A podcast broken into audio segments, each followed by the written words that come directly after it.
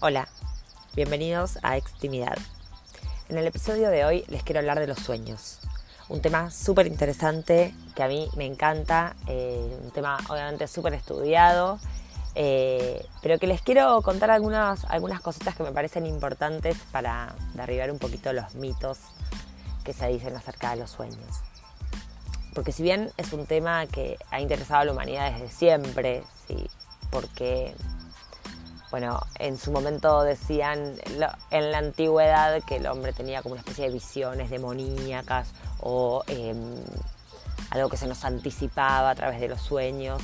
Lo cierto es que a partir del 1900, cuando Freud propone la obra de la interpretación de los sueños, bueno, propone justamente poder interpretar los sueños con un método y algunos elementos importantes que tienen los sueños y como ordenar un poco ¿no? toda esta cuestión, con qué tiene que ver. Y la verdad es que es un tema súper interesante porque cuando alguien está en análisis y trae un sueño, nos puede ayudar a comprender muchísimo mejor qué es lo que le está pasando a esa persona en algún momento determinado. Porque mm, cuando nosotros soñamos, hay varias cosas que suceden. Porque por un lado esto tiene que ver con una manifestación de nuestro inconsciente. ¿Qué quiere decir esto? Que aunque nos vayamos a dormir, la cabeza en el inconsciente que está ahí, dale que te dale, sigue laburando. ¿sí? Entonces nos manda una especie de mensaje que hay que decodificar un poquito. Que es compleja porque uno cuando sueña lo que ve en una especie de, contenido manifiesto, se dice, son imágenes, una especie de película. Y después, cuando va a contar de qué se trata, lo hace con palabras. Lo cual es ahí como un primer eh, problema enorme. No hay otra manera igual de contarlos, digo, salvo que se pongan a dibujar sus sueños, bueno, no sé, cada uno. Pero cuando uno intenta es, bueno, le busca un sentido y con palabras va tratando de armar y rellenando un poquito algunas lagunas también que quizás estuvieron confusas, porque en el sueño la lógica que funciona es otra. Entonces las cosas aparecen desordenadas, deformadas. Bueno, vieron cuando alguien dice, era, era mi primo, pero no era mi primo. En realidad, eh, no sé, no lo conozco a la persona, nunca la vi. Entonces aparecen personas nuevas, personajes, escena, escenarios nuevos, algo medio entre lo fantasioso y la realidad. Se mezcla esto. Como esto es algo tan confuso y tan desordenado, ¿sí? cuando nosotros intentamos explicarlo, tratamos de ordenarlo, ¿viste? No sea, cosa que suene bastante a delirio, ¿no? Eh, y eso lo hace con palabras. Y a su vez, también hay, hay algo que nuestro aparato psíquico tiene, que tiene que ver con la censura, ¿sí? Eh, que cuando nos vamos a dormir baja, ¿sí? disminuye esta censura cuando aparecen nuestros sueños. Pero cuando uno se despierta, bueno, la censura se despierta con uno. Hola, ¿qué tal? No vas a contar todo lo del sueño.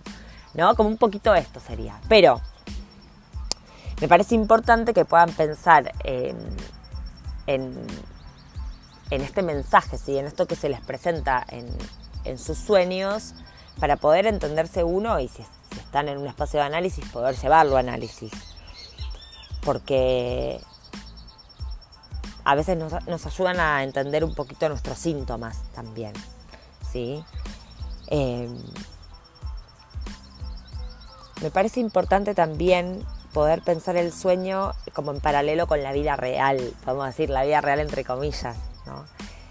Porque es como que uno automáticamente cuando se despierta y tiene un sueño, lo compara un poco con la vida de uno, ¿no?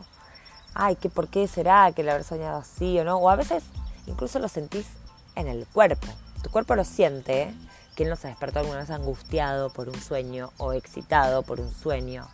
Algo en el cuerpo sucede. Lo que pasa es que en la cabeza está desordenado, esto que les decía recién. Pero no podemos dejar de lado lo que sucedió en el cuerpo o hacer como si no sucedió solo porque nuestra cabeza no le encuentra un sentido o solo porque no podemos ordenarlo. Bueno, por eso es importante llevarlo a un análisis y tratar de comprenderlo. Obviamente uno no puede comprender absolutamente todo, todo, todo ese sueño porque como bien decía Freud, el material está condensado, ¿sí? Es decir, atrás de eso que soñamos hay mucho más que no vemos, que no aparece o que está reprimido, está allá, por el más allá.